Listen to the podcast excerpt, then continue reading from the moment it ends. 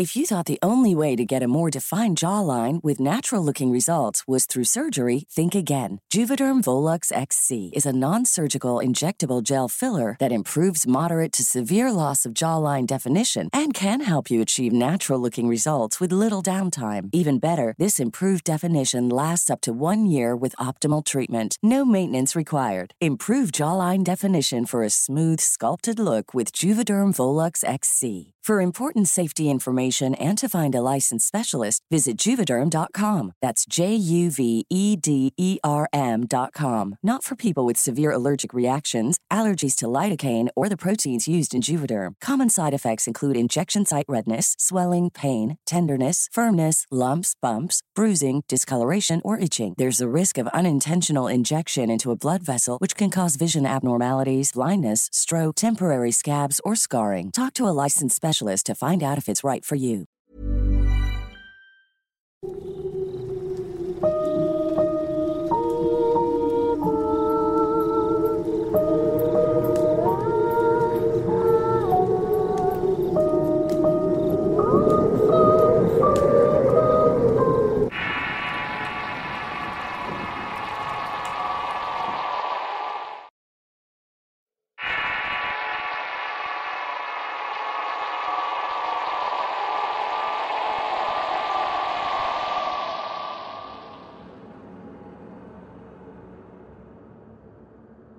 Mi nombre es Alfredo, tengo 23 años y soy de México.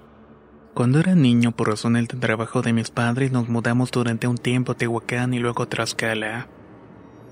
Algunos ya sabrán que en esos pueblos son muy populares las leyendas acerca de brujas y de cosas paranormales.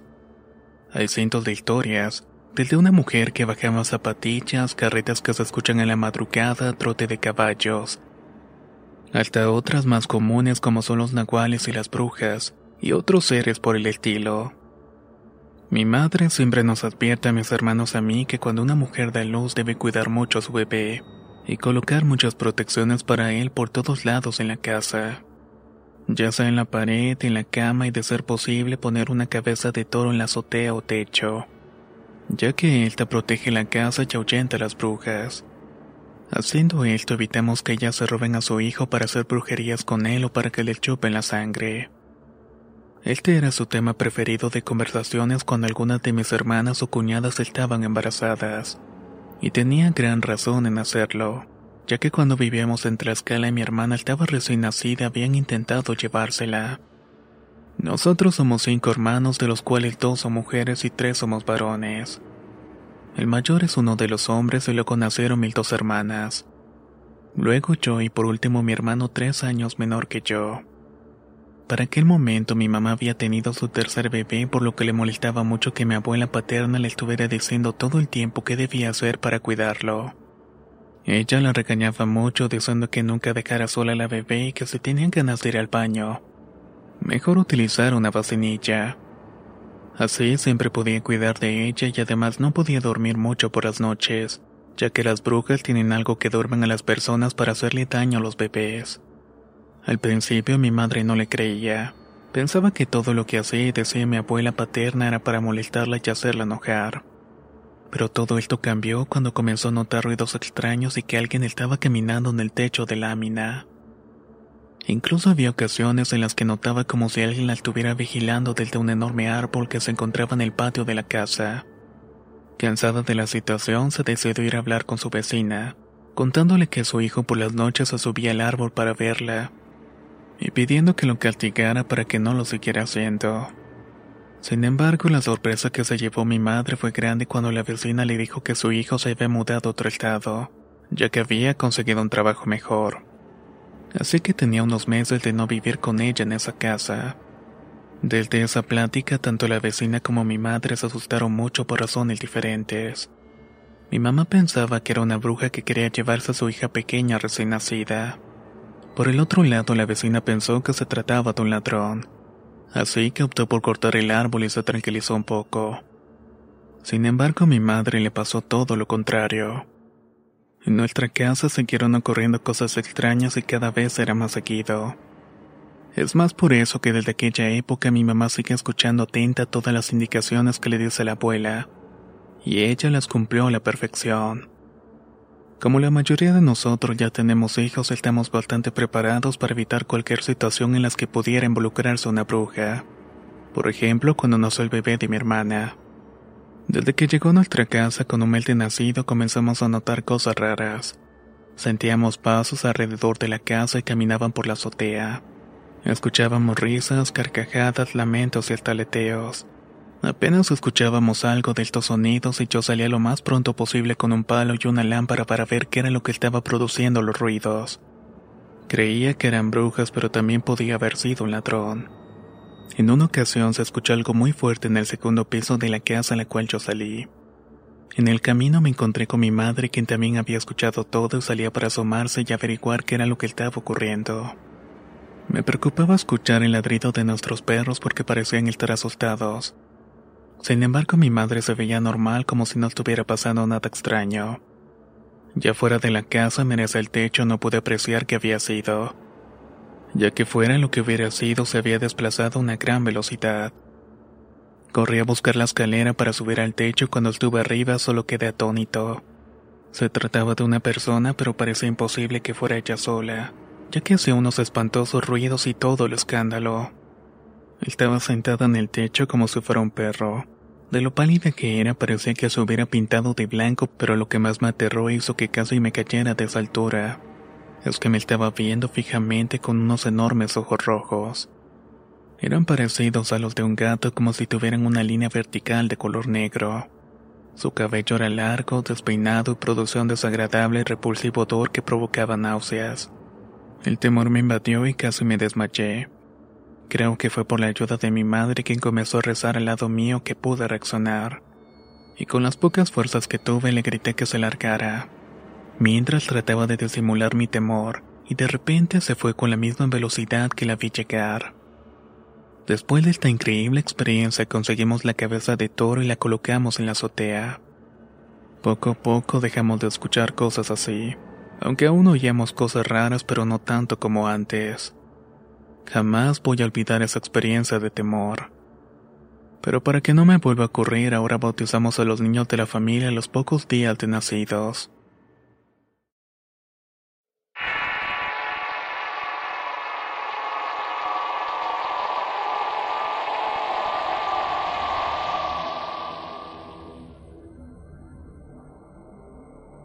Esta anécdota me pasó cuando tenía alrededor de 17 años.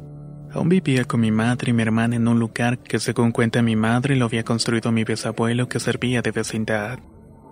Allí vivíamos nosotros, varios tíos y otras dos familias ajenas a la nuestra. Esta vecindad está ubicada en un pueblo llamado San Pablo de Tultitlán en el Estado de México. Y como en casi todos los pueblos tienen sus típicas leyendas. Y mi vecindad no se escapaba de ellas. Al ser una construcción muy vieja y un poco maltratada tenía sus cuentos de espantos, como escuchar ruidos o ver sombras de reojo. Pero son cosas tontas cuando te acostumbras a ellas con el pasar de los años. Mi madre a veces me decía en forma de burla que ese tipo de cosas extrañas siempre ocurrían cuando yo estaba. De lo contrario, todo sucedía normalmente como en cualquier otra casa. Una de tantas noches recuerdo haber despertado sudando frío por una pesadilla. Sin embargo, no recordaba de qué se trataba.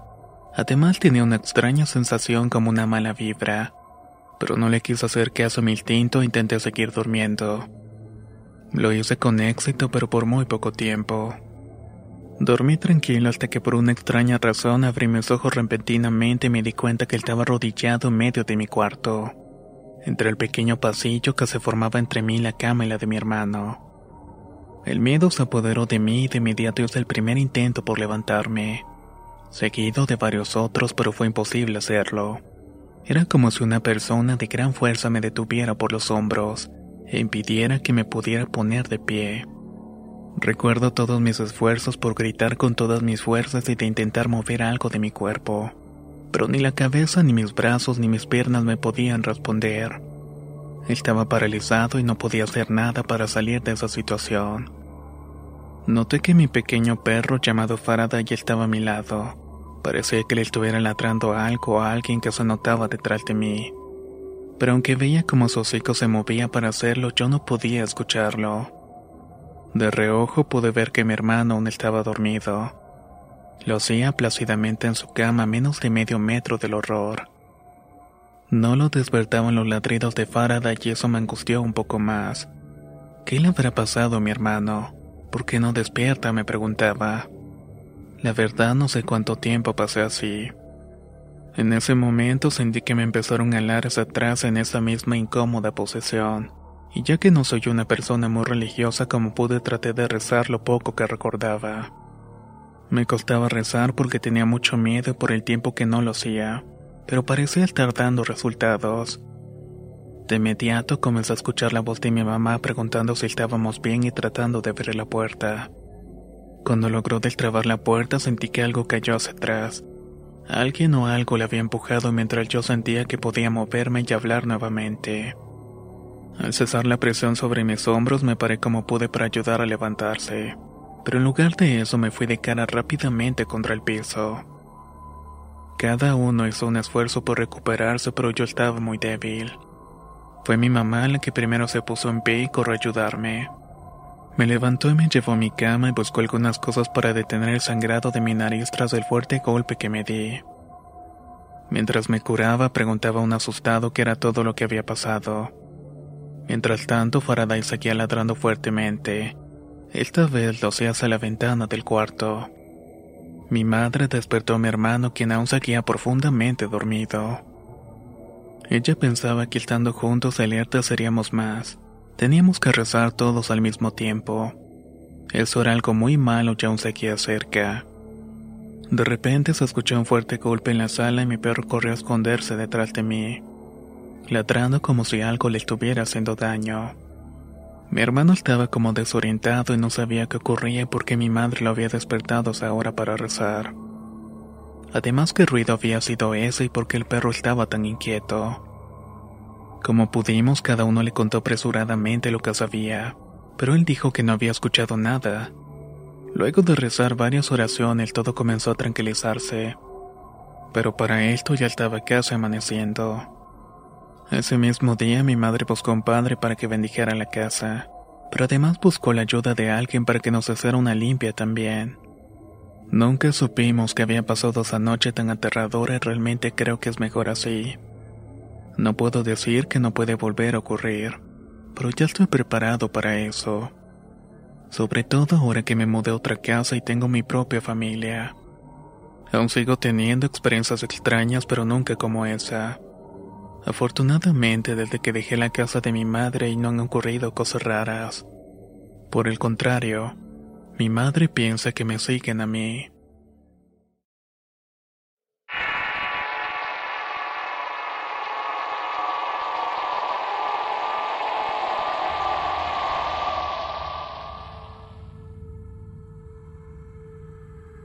Me llamo José y tengo 18 años. Vivo en el municipio de Quecholac, en el estado de Puebla, México. Quiero contarles una historia que me ocurrió durante el mes de del año pasado. Para iniciar mi relato, debo decir que mi padre trabaja en el campo, y fue un sábado por la mañana cuando me dijo que esa noche teníamos que ir a revisar el sistema de coteo del campo. No podíamos hacerlo otra hora ya que su turno para tomar agua era a las 12 en punto de la madrugada. Debo ser sincero y decir que me puse algo molesto, ya que tenía planes con unos amigos para esa noche. Pero mi deber era ayudar a mi papá, así que no podía decirle que no iba a acompañarlo. Al caer la noche alrededor de las nueve, mi padre se empezó a sentir mal. Al parecer, alguna comida lo había enfermado y no permitía que el pobre saliera de la sala del baño. Así que me mandó a mí a revisar el riego y él intentaría mejorar para buscarme más tarde. Un poco antes de las 12 de la noche tomé mi linterna y subí a mi bicicleta para ir al campo. Pero esa noche el cielo estaba muy nublado por lo que todo parecía más oscuro de lo habitual. Por esta razón se me hizo un poco más difícil el camino. Iba topándome con las rocas a cada rato y en varias ocasiones casi me caigo de la bicicleta. Sin embargo, llegué a tiempo a mi destino para instalar la bomba de motor de gasolina y darle presión a las cintas de goteo. Como la bomba tenía mucha presión, era indispensable que se vigilara para que ninguna cinta se saliera de su lugar. Como a cuatro metros del lugar en donde se encontraba la bomba, estaba la mesa de madera donde muchas veces mi padre y mi tío se ponían a beber y a platicar, mientras se refrescaban con la suave brisa y la sombra de los frondosos árboles que la rodeaban. A las 12 de la madrugada puntualmente arranqué la bomba para realizar el trabajo que me correspondía, y que duraría hasta las 4 de la madrugada cuando alguien más tomaría su turno. Aunque yo desconocía quién era. Así pues todo estaba tranquilo como hasta los siguientes 20 minutos, cuando escuché que algo pesado había caído entre los árboles que rodeaban la mesa. Pero como estaba algo lejos de ahí, yo estaba revisando las mangueras, no le presté mayor atención, ya que creí que había sido uno de los tubos que mi tío dejó parado en uno de los árboles.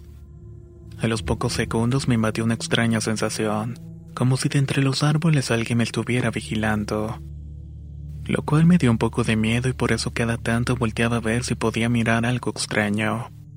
Cada vez que dirigía mi linterna hacia los árboles parecía no ver nada, pero me empezó a dar más temor cuando alrededor de las dos de la madrugada mi linterna se descargó por completo.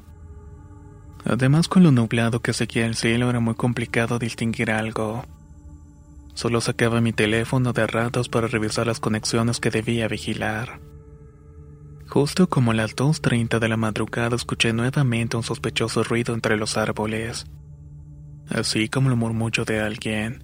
Y aunque la bomba de motor hacía mucho ruido, pude identificar que esa voz ronca correspondía a la de una mujer muy anciana.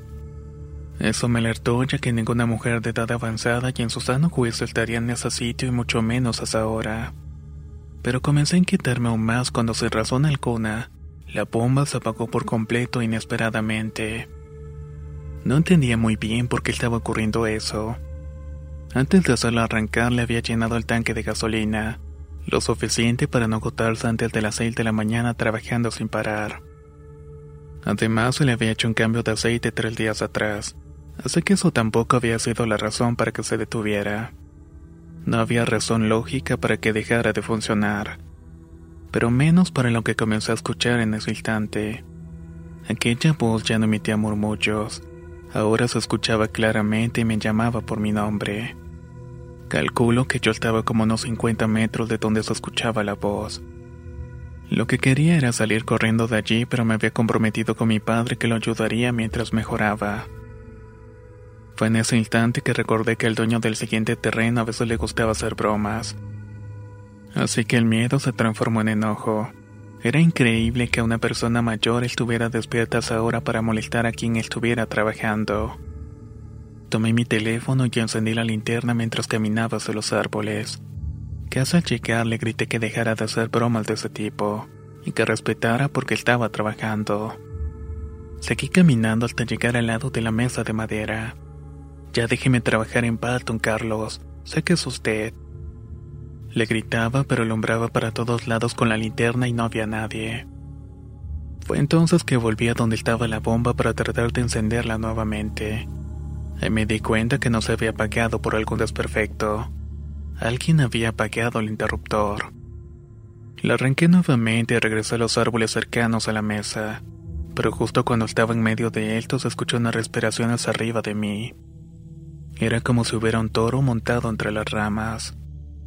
Cuando alumbré con la linterna hacia arriba me llevé el susto de mi vida. Parada en una de las ramas estaba una vieja de aproximadamente un metro y medio. Vestía con un traje negro y rasgado, y tenía la cara más horrible que había visto en toda mi vida. Tenía el cuerpo deforme y sus dedos eran muy largos y comenzó a reír con unas carcajadas espantosas. Yo me quedé petrificado de miedo y tiré el teléfono al salir corriendo mientras esa cosa seguía burlándose y diciendo mi nombre. Casi me desmayo cuando esa cosa se dejó caer de pie frente a mí. Casi me topo con ella en el medio de mi carrera. Estuve muy cerca de ello. Así fue como pude ver sus grandes ojos rojos muy parecidos a los de un gato. Como pude, seguí corriendo hasta llegar a la vía para llegar al pueblo. Sentía que esa horrible bruja me estaba persiguiendo, pero yo no llevaba ninguna arma u otra cosa para defenderme de ella. Solo me quedaba seguir corriendo cuando me gritó que no podía escapar de ella. Se estaba burlando carcajadas de mí. No paré hasta llegar al pueblo cansado, asustado y con lágrimas en los ojos, Me sentí muy tembloroso en la banqueta que estaba en la plaza. Cuando me terminé de recuperar ya eran como las 3 de la madrugada. Terminé de checar a mi casa y busqué otra linterna y un machete. Traté de hacer el menor ruido posible para que nadie se despertara. Mi intención era volver al campo, terminar con esa bruja y a terminar mi trabajo. Esta vez tomé un rosario, me lo puse en el cuello y mi camisa al revés. Ya al ir llegando regresó mi miedo y no me sentí tan valiente y seguro como para salir de mi casa nuevamente, por lo que sentí que estaba empezando a temblar. Pero al mismo tiempo trataba de apretar más fuertemente el machete. Fui directo hacia los árboles dispuesto a enfrentarme a esa cosa, pero ya no estaba. Recogí mi teléfono que aún seguía en el suelo y fui a apagar la bomba. En eso sentí que me estaban llamando por mi nombre, pero era otra voz la que me estaba hablando, una voz conocida y muy familiar. Era mi papá y en ese momento ya no me importaba el regaño que me daría por no haber hecho bien mi trabajo. Venía acompañado del señor que le correspondía al siguiente turno de agua. Ambos alzaron sus linternas y casi al mismo tiempo me preguntaron qué me había pasado.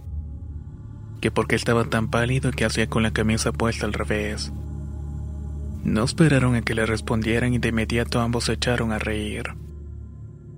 Reían a carcajadas, pero yo no terminaba de entender qué era lo que estaba sucediendo. Cuando por fin dejaron de hacerlo, mi papá me preguntó, ¿La viste, verdad? Yo le dije que no sabía de lo que estaba hablando, a lo que él me contestó. Hablo de la maldita bruja que a veces aparece por aquí. Así que le tuve que decir la verdad de lo que había visto. No me regañó, pero me dijo que esa cosa me volvería a buscar, pero que cuando eso pasara debía enfrentarla con groserías para que se alejara. Entre él y su amigo terminaron entre risas el trabajo que yo no había hecho, y me quedé pensando en cómo le contaría esta experiencia. How would you like to look five years younger? In a clinical study, people that had volume added with Juvederm Voluma XC in the cheeks perceived themselves as looking five years younger at six months after treatment. Look younger, feel like you. Add volume for lift and contour in the cheeks with Juvederm Voluma XC. Reverse signs of aging by adding volume to smooth laugh lines with Juvederm Volure XC. For important safety information and to find a licensed specialist, visit juvederm.com. That's J U V E D E R M.com. Not for people with severe allergic reactions, allergies to lidocaine, or the proteins used in Juvederm. Common side effects include injection site redness, swelling, pain, tenderness, firmness, lumps, bumps, bruising, discoloration, or itching. There's a risk of unintentional injection into a blood vessel, which can cause vision abnormalities, blindness, stroke, temporary scabs, or scarring. Talk to a licensed specialist to find out if it's right for you. Hey, I'm Ryan Reynolds. At Mint Mobile, we like to do the opposite of what Big Wireless does. They charge you a lot, we charge you a little. So naturally, when they announced they'd be raising their prices due to inflation, we decided to deflate our prices due to not hating you. That's right. We're cutting the price of Mint Unlimited from $30 a month to just $15 a month. Give it a try at mintmobile.com slash switch. $45 upfront for three months plus taxes and fees. Promo for new customers for limited time. Unlimited more than 40 gigabytes per month. Slows. Full terms at mintmobile.com. A mis amigos y que no me tildaran de loco.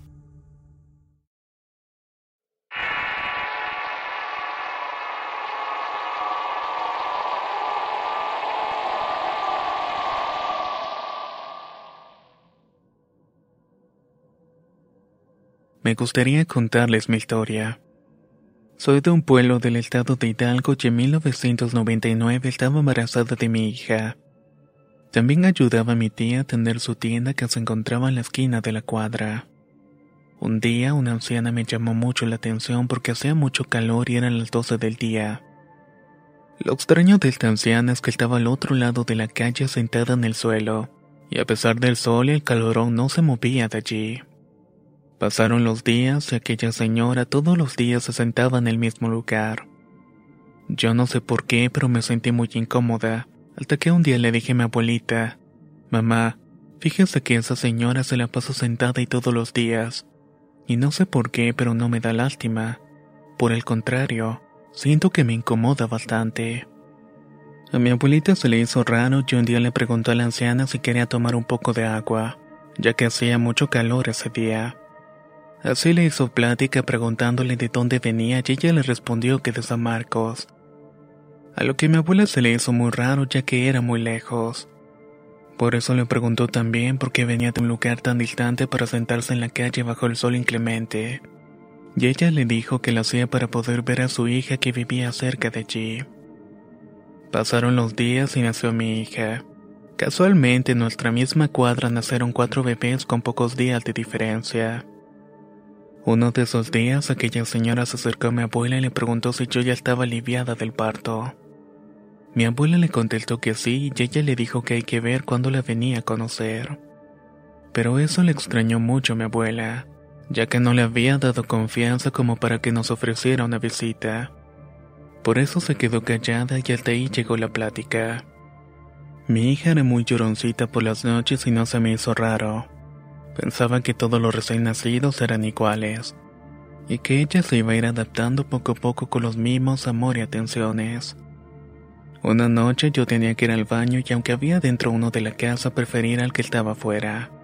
Así podría tomar un poco de aire fresco.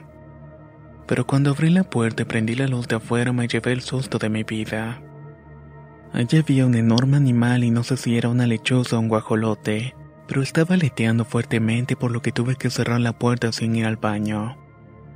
Por el contrario, lo que hice fue correr al cuarto de mi tía para contarle lo que había visto. Ella me dijo que buscara a mi hija de inmediato y que me quedara a dormir con ella. Yo sé que hay una bruja rondando los bebés de la cuadra. No te había dicho nada para que no te asustaras. Por eso te decía que metieras toda la ropa de la niña a la casa. Me dijo. Al día siguiente, una de nuestras vecinas llevó a la casa una bolsa con pólvora y se la dio a mi tía. Nos explicó que por la noche había pasado cerca de nuestra casa y había visto que una bruja estaba brincando del techo de una casa a otra, pero solamente en las casas donde habían bebés. Así que debíamos hacer en la puerta una pequeña cruz con pólvora bien prensada, para que ella no pudiera entrar de esta manera. Esa cantidad era suficiente para un mes, así nos daba tiempo de alistar el bautizo de mi pequeña. Y con eso ya no nos molestaría más. Así lo hice y mi hija dormía bien todas las noches. Pero un día se me olvidó hacerlo y comenzamos a escuchar ruidos extraños. Un gato maullaba muy cerca de nuestras ventanas y los perros no dejaban de ladrarle. Mi hija volvió a llorar tanto como antes y todas estábamos muy nerviosas. Recordé que no había encendido la cruz de pólvora así que me de valor para salir de la casa. Me daba mucho miedo saber que afuera podría estar la bruja o la enorme gojolote lechuza. Valientemente agarré una caja llena de cerillos y la pólvora. Abrí la puerta de la casa e hice una pequeña cruz. Pero mayor fue mi sorpresa cuando vi que encendía un cerillo y este se apagaba como si alguien le estuviera soplando. Uno por uno los cerillos que prendía para encender la cruz de pólvora se iban apagando. Cuando ya me quedaba solamente uno estaba aterrada. Así que me puse a rezar pidiéndole a Dios que me ayudara a encender esa cruz de una vez por todas. Recé un Padre Nuestro completo, encendí el cerillo y la vente a la pólvora. Esta vez sí la pude encender y de inmediato sentí que algo muy pesado se dejaba caer sobre el techo. Eso sí, me dio mucho miedo tratar de averiguar. Tenía una idea de lo que era, así que entré a la casa y con llave todas las puertas y ventanas. Con el ruido, mi tía y mi abuelo se despertaron preguntándome qué era lo que estaba ocurriendo. Esa noche ninguna pudo dormir. El día siguiente mi abuela se volvió a encontrar con la señora. Lo extraño de esta ocasión es que tenía una mano quemada. Mi abuela le preguntó qué era lo que había pasado, pero ella sin darle mayor importancia le respondió que se había quemado con un cerillo, que una loca le había aventado mientras aún seguía encendido. Cuando mi abuela nos contó eso no lo pensamos dos veces. Era momento de bautizar a mi hija. Lo haríamos ese mismo día. Así que cuando regresamos de la iglesia ella se nos quedó mirando pero con una cierta rabia. De mala manera nos preguntó de dónde veníamos, a lo que yo le respondí que regresábamos de la iglesia por el bautizo de mi hija, ya que ninguna vieja bruja podría hacerle daño. Desde ese día nunca más mi hija lloró por las noches ni volvemos a escuchar cosas extrañas. Tampoco volvimos a ver a esa señora y con toda razón. ya que todos los bebés de esa cuadra se encontraban bautizados.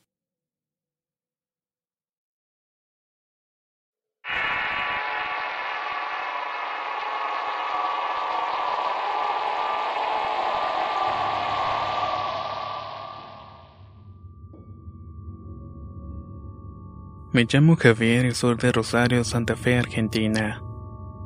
Soy una de esas personas para las que los hechos paranormales son algo cotidiano en su vida. Desde que tengo memoria recuerdo haber vivido muchas cosas extrañas. Eran cosas que no me asustaban mucho, más bien me parecían interesantes. A partir de mis primeros años comencé a observar la presencia de algunos seres que otras personas no podían ver. Del de ver como una mujer con un harapiento vestido blanco salía de la habitación de mis padres y se desvanecía en el comedor de la sala. Al ver que el amigo imaginario de mi primito de 5 años era un fantasma en realidad. Pero la experiencia más intensa que he tenido me ocurrió cuando tenía 24 años. Y mi esposa Shlyn estaba embarazada de nuestro primer hijo. Para aquel entonces ya tenía 8 meses de embarazo. Una noche de luna llena los ladridos de mi perro silvestre me despertaron. Pero por más que intenté volver a conciliar el sueño, sus ladridos, así como los de otros perros del barro y algunos maullidos de gatos del lugar, no me dejaron hacerlo por completo. Algo los estaba perturbando y lo presentía. Así que me levanté de la cama para tranquilizar a mi perro y algo me dijo que ir hasta la habitación que iba a ser del bebé. Allí había una ventana que daba al patio trasero de la casa. Al llegar a ella corrí las cortinas y Silvestre se quedó parado justo debajo de la ventana. Era como si estuviera esperando que pasara algo. La luna iluminaba por completo el patio trasero y se podía ver con toda claridad lo que había en él.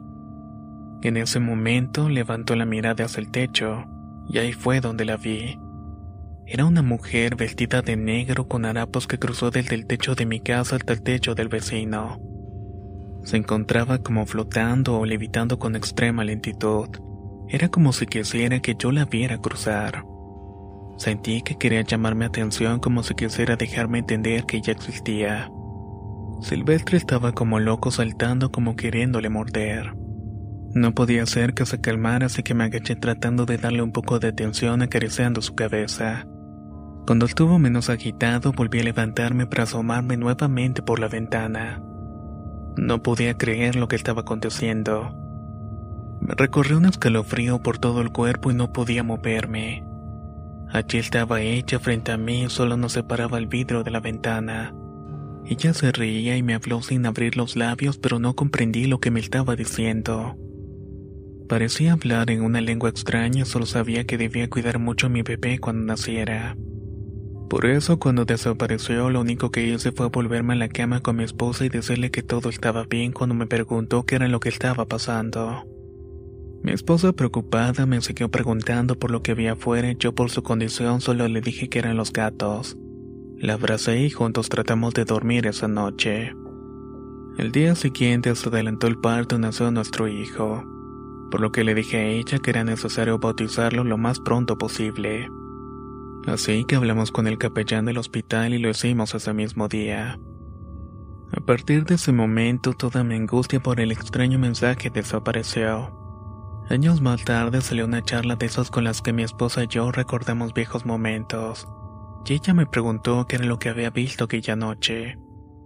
Al contarle con detalles lo que había visto, ella quedó visiblemente turbada por lo que yo le pregunté qué era lo que le ocurría. A lo que ella me respondió, yo vi a la misma mujer esa noche.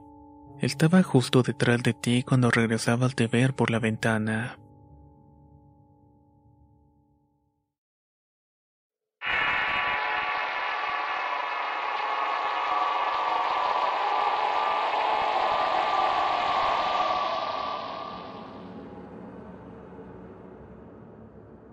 La experiencia que voy a relatar la vivió la familia de mis bisabuelos cuando mi abuela materna era una niña pequeña de apenas entre 8 o 9 años. Ellos vivían en aquel entonces en un pequeño pueblito de Tlaxcala. Para el mes de noviembre son las fiestas patronales del pueblo, así que la tradición era reunirse todos en familia para la comida. Era por eso que mi bisabuela estaba cocinando muchas cosas con sus hermanas. En ese momento llegaron unos compadres que venían de un pueblo lejano, el cual quedaba como una hora de distancia en caballo. Venían cansados y con hambre, pero la comida todavía no estaba lista. Así que una de las tías de mi abuela les dijo, nos pueden esperar un rato más que aún no hemos podido acabar. Pero los compadres se pusieron de pie y dijeron, no se preocupen, regresamos por la noche. Salieron de la casa, sin embargo los compadres nunca aparecieron. El bisabuelo se llevó a los tres hijos mayores a la feria y mi bisabuela se quedó con las tres niñas más pequeñas. Entre ellas una bebé de apenas seis meses de edad. La bebé era hermosa y todos la querían mucho. Cuando nació toda la familia fue a visitar a mi bisabuela para conocerla. Le llevaron hermosos presentes, entre ellos un brazalete de plata que mi bisabuela siempre le dejaba puesto. Más tarde, cuando volvieron los hombres de la feria y las hermanas de mi bisabuela ya se habían marchado, mi bisabuelo y sus hijos no podían entrar en la casa. Al parecer, la puerta estaba atorada con algo que obstruía la entrada. Por más que mi bisabuelo llamó a mi bisabuela gritándole para que le abriera, ella no contestaba. Era como si no pudiera escuchar nada, así que decidieron tirar la puerta para poder entrar en la casa. En el momento en que pudieron entrar, mi bisabuelo se dirigió hacia la habitación donde se encontraba la bisabuela. Y lo que encontró fue una escena totalmente triste y macabra.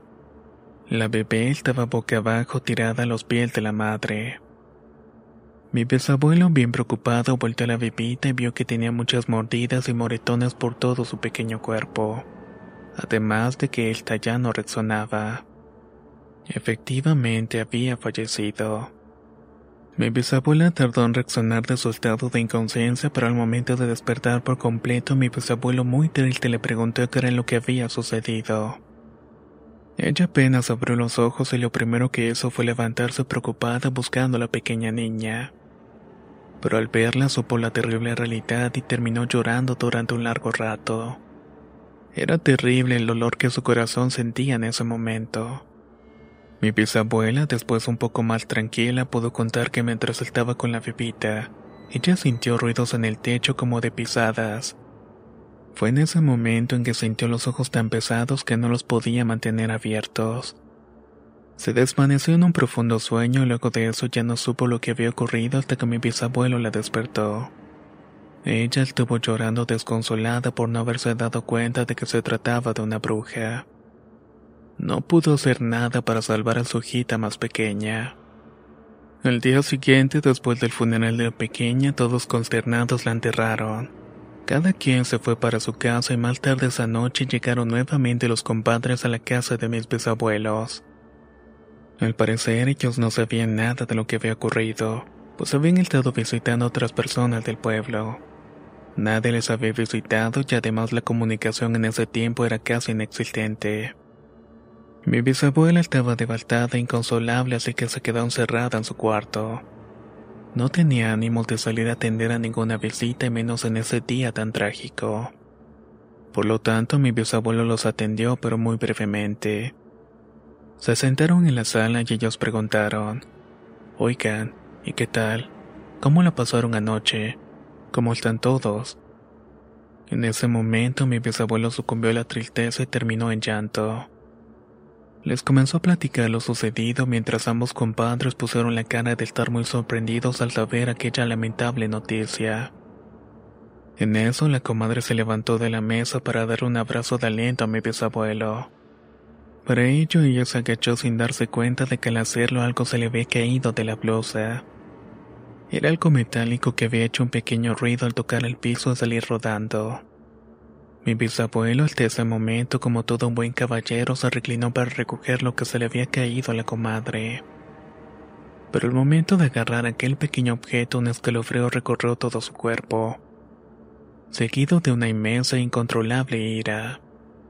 Fue ahí que se dio cuenta de que era capaz de matar a sus compadres en su propia casa y en ese mismo instante al incorporarse ellos ya no se encontraban allí. Habían desaparecido como por arte de magia y él sabía el porqué. Ese pequeño objeto metálico que se le había caído a la comadre no era otra cosa que el brazalete de plata que siempre llevaba puesta su hijita pequeña. Todos asombraron al saber de esto. Mi bisabuelo los buscó por todas partes incluso fue hasta su casa, pero nadie supo de ellos. Esta es una de las tantas historias que me ha platicado mi abuelita.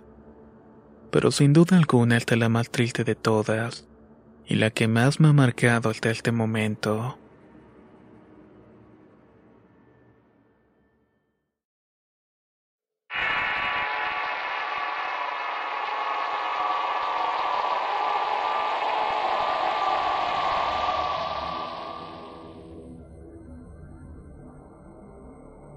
Mi nombre es Edwin y vivo en Durango. La experiencia que contaré quisiera compartirla con otras personas, ya que mi familia no nos creen. Es algo que nos ocurrió a unos primos hace unos tres años atrás, cuando ambos teníamos 12 años. Como aún somos jóvenes, nuestras familias piensan que estamos inventando cosas, pero no es así. Esto que nos pasó es totalmente verdad. Una noche de vacaciones estábamos mi primo Kevin y yo en su casa. Que ya era muy entrada la noche, ambos seguíamos jugando con nuestros teléfonos. Casualmente los dos nos dieron ganas de ir al baño al mismo tiempo. Su cuarto quedaba en el segundo piso de la casa y el baño estaba ubicado en la parte trasera, pasando una habitación y luego una puerta para salir a una terraza. Desde esta puerta se puede ver toda la terraza aunque estaba cerrada ya que tenía una pequeña ventana. En esta terraza se encuentra un lavadero y a su lado también hay una cocina. Regresando a la historia, debo decir que después de ir al baño, Kevin y yo escuchamos unos ruidos como de alguien cayendo sobre las láminas del techo de la cocina. Rápidamente decidimos grabar lo que estuviera pasando, ya que somos fanáticos de cualquier hecho tipo paranormal o sobrenatural. Así que buscamos nuestros celulares y comenzamos a hacer nuestro trabajo de grabación. Aunque asustados nos alegramos al ver como un enorme pájaro blanco se había metido volando al lavadero. Asustados nos escondimos para ver que no nos viera, pero armados de valor volvimos a grabar a través de la ventana. Sin embargo, el pájaro había desaparecido y en su lugar se encontraba una anciana desnuda de aspecto horrible. Nos estaba mirando fijamente y yo me quedé paralizado. Quise ir a atacarla, pero mi primo salió corriendo a su cuarto. Por instinto corrí detrás de él para saber qué era lo que le ocurría. Sin embargo, él estaba aterrado y no sabía lo que lo había asustado tanto. Trataba de hacerlo reaccionar, pero no podía hablar, así que comenzó a hacerme señas. Me señalaba con su dedo el teléfono mientras lloraba, pero yo no podía ver nada. Le dije que se tranquilizara para que pudiera contarme lo que le estaba pasando. Pero yo lo que quería realmente es que dejara de comportarse como un tonto e ir a ver cómo espantábamos a la anciana. Al cabo de unos minutos mi primo Kevin pudo hablar. Aún asustado me explicó que había grabado todo lo que habíamos visto, pero que cuando dejó de hacerlo una extraña sensación de miedo se adueñó de él. Algo lo obligaba a ver el video y cuando lo hizo no pudo ver nada de lo que había grabado. Solo había una imagen de una especie de demonio que le decía que venía por nosotros y que no teníamos escapatoria. Cuando revisé mi celular vi algo parecido, así que corrimos al cuarto de nuestros tíos para contarle lo que había pasado. Estábamos aterrados y mi tío algo enojado por la forma de despertarlo comenzó a ver los videos que le mostramos. Al terminar de hacerlo nos miró fijamente como enojado y de inmediato nos mandó a dormir. Nos había castigado y no podríamos usar los teléfonos hasta que él lo volviera a permitir. Estábamos muy extrañados porque nos habían castigado. Esa noche no pasó nada, pero ninguno pudo dormir. El día siguiente mi tío nos regresó nuestros celulares y no había ningún video. Lo único que había era una foto de él mientras estaba durmiendo.